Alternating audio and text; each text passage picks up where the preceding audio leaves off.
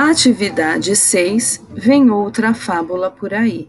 Caderno Trilhas de Aprendizagem, volume 2, português, página 21. O cão e o osso. Esopo. Um dia, um cão ia atravessando uma ponte carregando um osso na boca. Olhando para baixo, viu sua própria imagem refletida na água. Pensando ver outro cão, cobiçou-lhe logo o osso e pôs-se a latir. Mal, porém, abriu a boca, seu próprio osso caiu na água e se perdeu para sempre. Mais vale um pássaro na mão do que dois voando.